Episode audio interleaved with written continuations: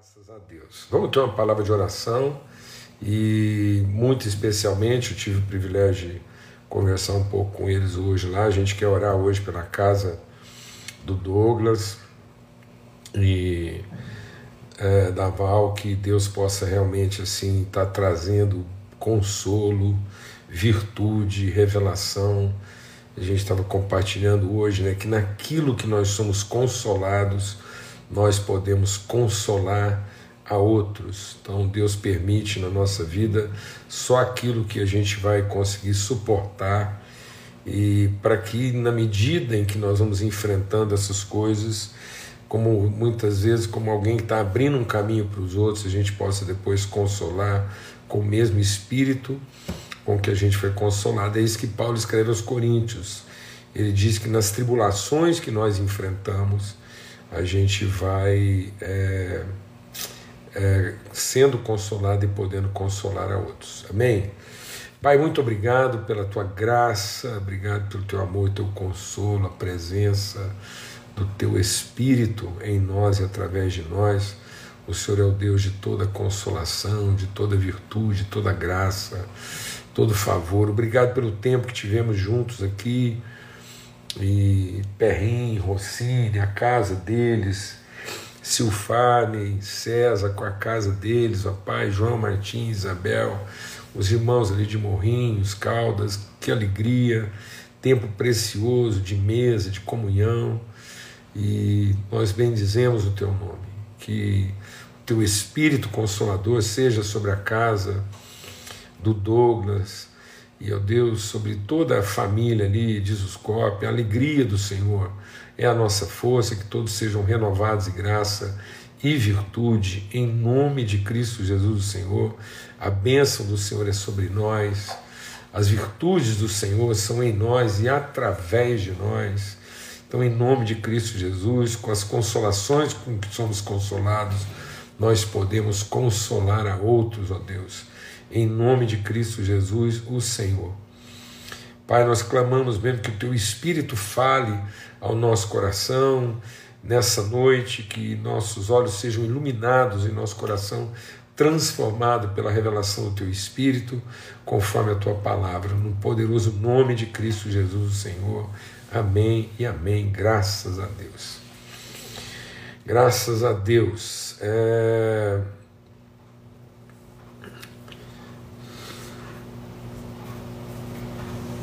Amém, Anelise.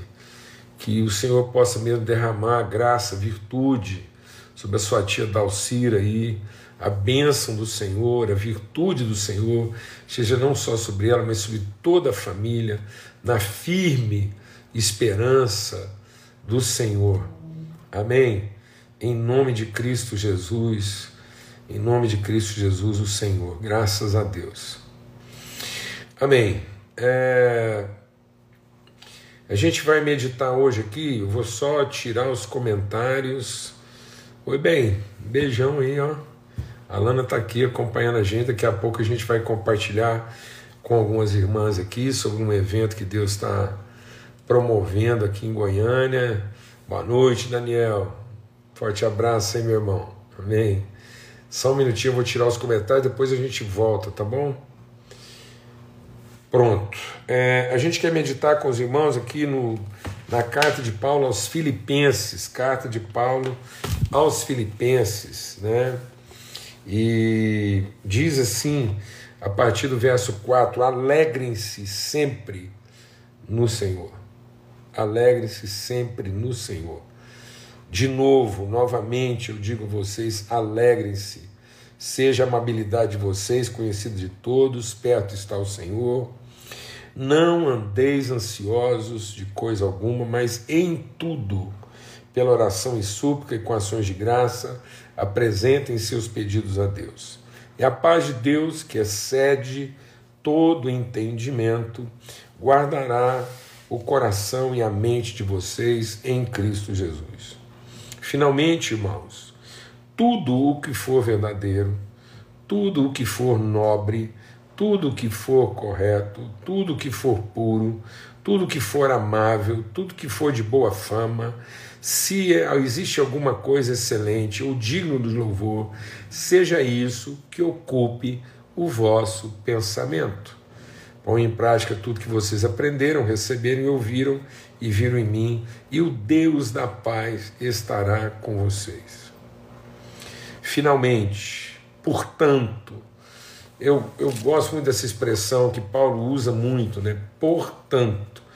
Então ele primeiro apresenta, ele expõe, ele revela, ele testemunha, ele comunica, ele traduz, ele transmite tudo aquilo que é ah, o propósito, a promessa, a fidelidade. Então, diante dessa exposição, diante dessa clareza de revelação, por esse tanto, ele nos chama, ele nos convoca, ele nos comissiona, ele nos é, impulsiona a, a uma forma de pensamento e de entendimento. Ele faz isso aos Efésios, ele faz isso aos Romanos, é, uma, é, um, é um recurso didático de Paulo de expor, fundamentar, estabelecer e então convocar para uma forma de pensamento e de entendimento.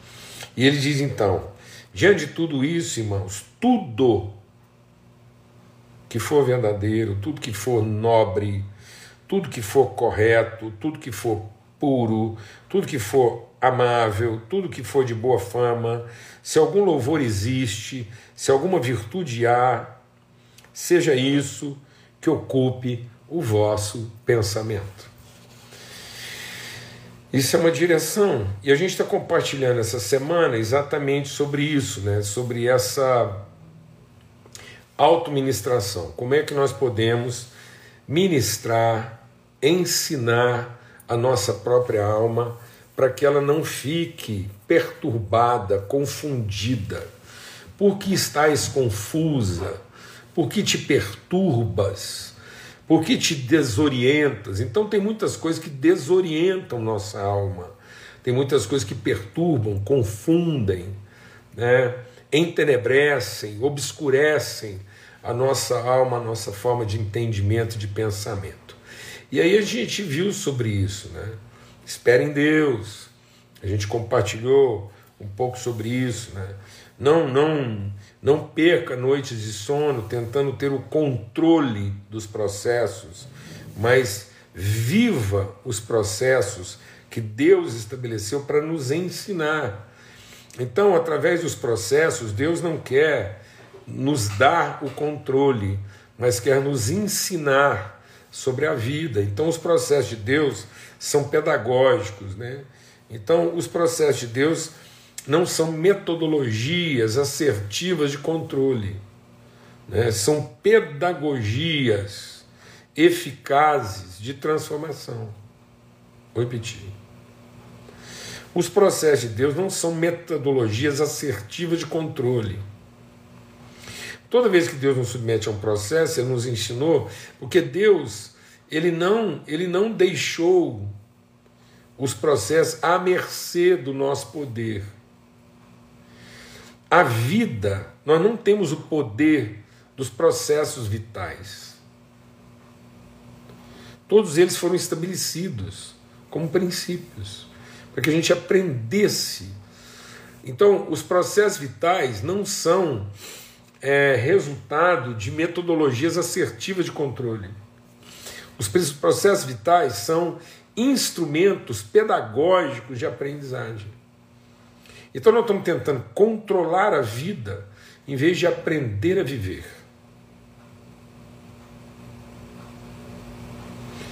Vou repetir.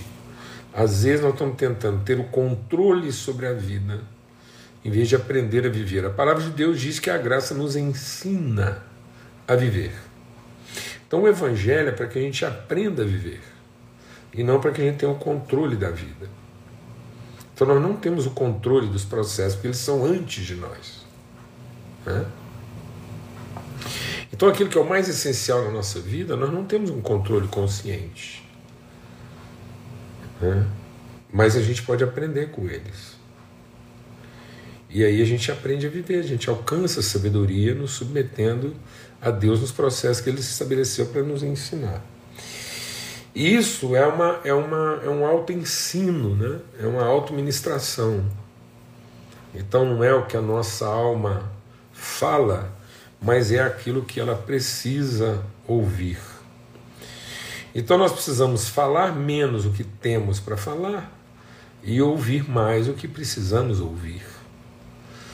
Então a gente pode falar do que precisamos ouvir em vez de falar daquilo que queremos falar.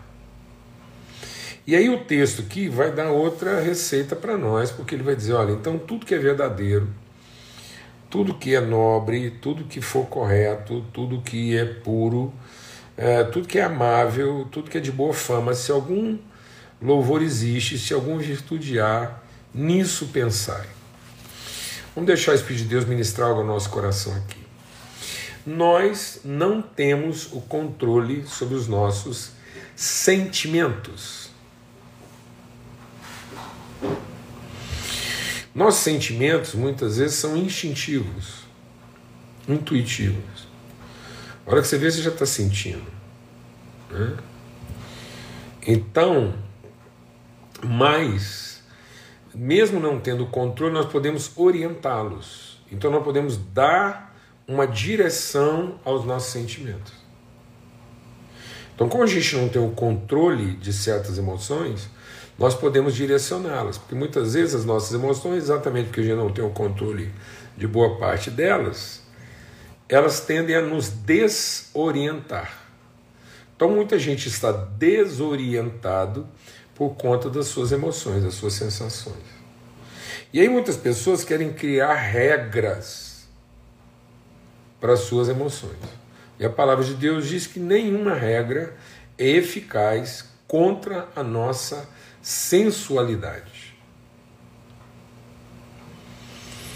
Então existem alguns impulsos, existem algumas é, alguns movimentos da natureza humana que, que são instintivos, são inerentes dessa natureza e a gente não vai conseguir controlá-los. Mas a gente pode orientá-los de modo que, quando esses sentimentos vêm, eles não nos desorientem. E aí a palavra de Deus está dizendo o seguinte: que uma das formas eficazes da gente não se desorientar com o que está sentindo é aquilo que a gente pensa. Então, se nós não temos o controle dos sentimentos, porque alguns deles são inerentes, são repentinos, são impulsivos, são instintivos, nós temos o controle do pensamento. Então a gente pode controlar o que a gente pensa. E controlando o que a gente pensa, a gente vai orientar o que a gente sente. O nosso problema é que a gente é, é, fica pensando o tempo todo sobre o que a gente está sentindo. Então, muitas vezes, nossos sentimentos estão dominando os nossos pensamentos, em lugar dos nossos pensamentos estarem orientando os nossos sentimentos. Vou repetir devagar às vezes, e boa parte das vezes, a gente está desorientado, está aflito, está é, tá ansioso, está deprimido, está com raiva, está magoado, porque os sentimentos dominaram nossos pensamentos, em lugar dos nossos pensamentos orientarem nossos sentimentos.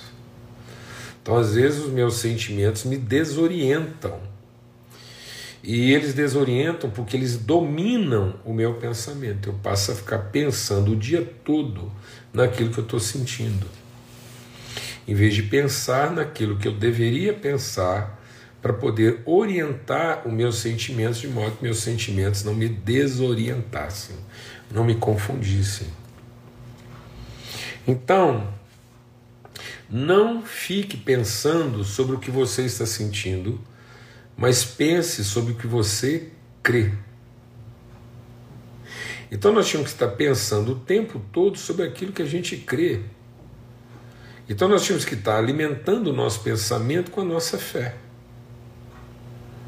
Então quem tem que é, controlar nossos pensamentos são nossas convicções e não nossas emoções.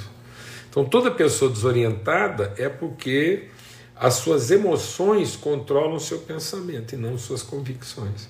Em vez dela ficar pensando o tempo todo nas suas convicções, para poder orientar suas emoções, ela pensa o tempo todo nas suas emoções e isso compromete suas convicções. Então, se você ficar pensando sobre o que você está sentindo, você vai comprometer suas convicções. Mas se você pensar sobre as suas convicções, você vai orientar suas emoções. Por isso que ele está dizendo tudo que é verdadeiro, tudo que for nobre. Então, muitas vezes, por que você está magoado? Porque você está pensando numa mentira.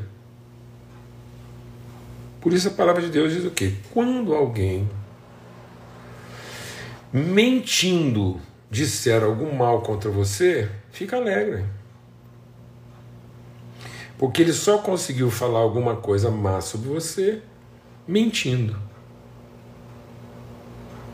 Então, se alguém está falando alguma coisa má a seu respeito, mas para falar essa coisa má ele está sendo obrigado a mentir, então isso deveria ser motivo de alegria e não de mágoa, de ressentimento de tristeza. Você poder falar, graças a Deus, para alguém falar o que está falando de mim, precisou mentir. Imagina se ele estivesse falando a verdade. Estava lascado. Mas como é o que ele está falando é mentira, eu não tenho que ficar magoado, nem ressentido, nem perturbado com aquilo que está sendo dito. Amém, amado? Eu sempre gosto de usar uma ilustração que a Lídia, a nossa Lidinha, a esposa do querido Renan aí, a mãe da gloriosa Valentina e do intrépido Pedro, e talvez ela vai ver essa live depois, a Lidinha, ela, ela sempre leva as coisas muito a sério, assim, todo mundo tem que levar tudo muito a sério, né? Mas às vezes isso, isso ganha uma dimensão na nossa vida que a gente precisa ter uma certa sensibilidade para ver até onde isso não vai nos confundir. E eu me lembro uma vez que ela chegou em casa da escola e ela estava arrasada, chorando assim, muito. E aí ela entrou para o quarto, eu fui conversar com ela, saber a razão né, de tanta tristeza e tanto desespero. E ela falou para mim: Não, é porque uma amiga minha falou que eu sou feia. E aí eu perguntei para ela: E você é? Ela disse: Não. Eu falei: Então por que você está chorando? Ela falou: É verdade. Então, às vezes, você está chorando por conta de uma mentira. Porque como o seu sentimento ele é, ele é rápido, ele é impulsivo, ele é instantâneo, ele é descontrolado, ele surge e ele encontra um vazio de convicção. Então, se você não tiver com as suas convicções é, é, claras, limpas, evidentes, se você não pensar o tempo todo nas suas convicções, o sentimento entra e, e, e possui, domina o seu pensamento. E daqui a pouco você só está pensando no que você está sentindo a partir do que alguém disse, mesmo não sendo verdade, ou de que alguém fez, mesmo não sendo nobre. Então, às vezes, eu estou sofrendo por causa de coisas que não são nobres e sofrendo por causa de coisas que não são verdade. Então pensa bem, porque às vezes toda a mágoa que você está sentindo, desânimo, apatia, fraqueza emocional espiritual, vem de coisas que não são verdade e de ações que não foram nada nobres. Então alguém traiu você,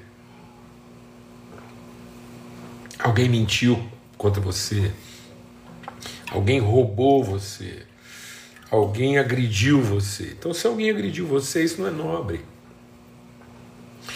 Se alguém roubou você, ele é ladrão, não é nobre. Então, como é que você vai sofrer e vai se desesperar a partir da ação de alguém que não é nobre nas suas ações ou não é verdadeiro nas suas falas. Como é que isso vai pautar e orientar seus sentimentos, os seus, seus pensamentos? Então, ainda que o sentimento seja natural, ele não pode possuir nossos pensamentos. Então, não fique pensando que as pessoas é, fazem ou dizem,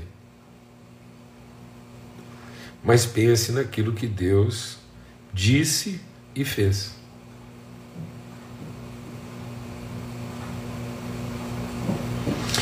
Não fique pensando naquilo que as pessoas fazem ou dizem. E tem muita gente sofrendo porque ele já está anos, anos e anos e anos, décadas, sofrendo por conta de alguém, de alguma coisa que alguém disse ou fez, e ele não gastou um dia uma hora, um dia, para meditar e pensar naquilo que Deus disse e fez. Então, quantas vezes você está sofrendo por conta de emoções a partir de situações ou circunstâncias não verdadeiras? Né? E a partir da, das, das emoções que você sentiu, das ofensas que você sofreu, e em lugar de, de estar o tempo todo pensando naquilo que Deus fez, naquilo que Deus prometeu e naquilo que Deus concedeu. Amém, amados? Em nome de Cristo Jesus, Senhor. Então, nossa reflexão de hoje né, é, vai no sentido dessa auto-ministração de que eu não posso continuar permitindo que meus sentimentos controlem meus pensamentos, mas eu, eu tenho que é, buscar que minhas convicções controlem meus pensamentos, para que os meus pensamentos orientem meus sentimentos. Então não deixe que os seus sentimentos desorientem você, eles vão estar lá, vão estar presentes. Então não tem jeito do rosto não ficar quente depois de levar um tapa. Não tem jeito dos nervos não ficarem esticados depois de você sofrer um dano, um prejuízo ou de ouvir uma ofensa.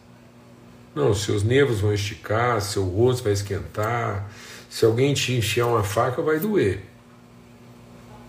Mas não, não deixe que os sentimentos que muitas vezes brotaram ali por conta daquela ofensa, aquela agressão, aquela surpresa, aquela perplexidade, comece a dominar seus pensamentos, mas evoque, medite, pense nas suas convicções para que você possa orientar seus sentimentos e não ser desorientado por eles. Amém? Graças a Deus. Eu quero.